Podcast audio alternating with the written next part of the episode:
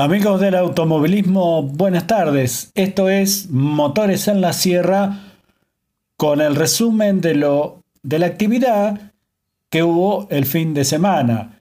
En este caso nos referiremos, por ejemplo, a la Fórmula 1, donde esta carrera disputada en los eh, ámbitos del equipo Red Bull fue para Ferrari porque Charles Leclerc les arruinó el festejo a la gente de Red Bull, a pesar del segundo puesto que consiguió Verstappen. Pero eh, las tribunas eh, estaban teñidas de naranja porque iban a festejar seguramente o pretendían festejar el triunfo de Verstappen, cosa que no fue. Decíamos ganó Leclerc por un segundo y medio a Verstappen. Tercero fue Hamilton, que de a poco va Mercedes acercándose y peleando por los primeros lugares. Quedó lejos, a 41 segundos. Después se ubicó Russell con el otro Mercedes. Ocon. Y el sexto fue Mike Schumacher. En una muy buena actuación, viene cumpliendo el hijo del heptacampeón. Quedó una vuelta en el sexto lugar, séptimo Norris, octavo Magnussen, noveno Ricciardo, décimo Alonso y décimo Valtteri Bottas, perdón, décimo Alonso, 11 Valtteri Bottas en los mejores lugares. Lo que sí hay que destacar en esta carrera fue el abandono prematuro de Sergio Pérez.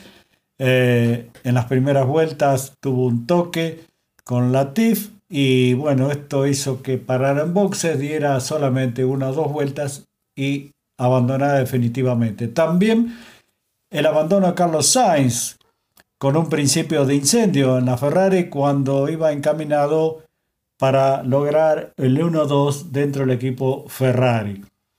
Eh, un, incendio que llamó la atención porque últimamente con todas las medidas de seguridad y el tipo de mecánica y motorizaciones que usan, es muy difícil que haya fuego, sin embargo, esto ocurrió. Y ahora tiene que cambiar para la próxima fecha la unidad de potencia, eh, hasta la caja tiene que cambiar. Bueno, esto ya lo aleja de la lucha del campeonato. Si vamos a nuestro país, el turismo nacional, una nueva fecha con triunfo de Antonino García en la clase 3 con el foco, segundo Juan José Garris con el Citroën, muy buena actuación del piloto de la costa bonaerense, tercero Jonathan Castellano, cuarto Ursera, quinto Lambiri, sexto Mariano Pernía, muy buena actuación, después Merlo, Chapuro, Kulovic.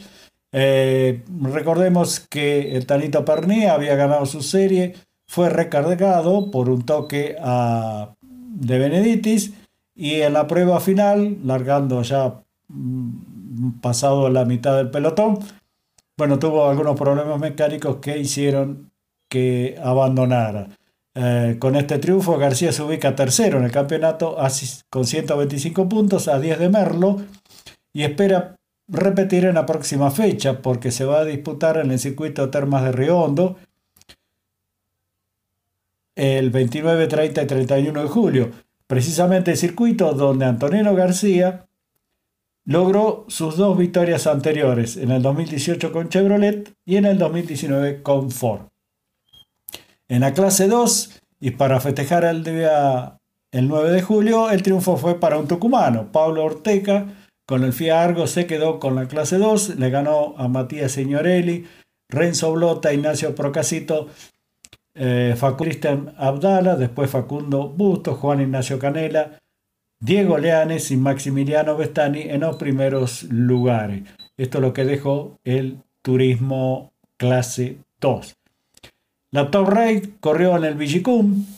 La segunda carrera fue ganada por en pista por Valentín Aguirre, que acompañaba a, Josito de Palma, pero fue recargado por un pasaje a Canapino con bandera amarilla mm, ondeando, cosa que no se puede. Bueno, los comisarios deportivos dijeron que que había sido así y fue recargado y el triunfo quedó para el otro de Palma, en este caso Estefano de Palma. Valentina Guerre terminó segundo logrando el 1-2 para el equipo FIA Otanos. Tercero quedó Agustín Canapino, que fue de piloto invitado. Después Diego Azar, Otto Friesler, De la Mota, Lucas Granja, Nicolás Palau, Facundo Márquez y Darío Justos en los primeros lugares.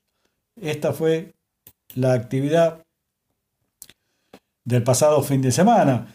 Eh, y recordemos, entre otras cosas, que, bueno, eh, a comienzos de esta semana eh, hubo muchas novedades, por ejemplo, se confirmó la exclusión de Canapino en la carrera de DTC 2000, ¿se acuerdan con el falta de peso en el contrapeso que tiene que tener por, por reglamento. y bueno, la CDA confirmó la exclusión. Eh, muchos protestaron, inclusive el equipo, pero es lo que en definitiva se reglamentó. Eh, mientras esperamos ver si nos conectamos con Hugo Miraglia. Hasta acá llegamos con esta primera parte. Ya continuamos con más motores en la sierra online.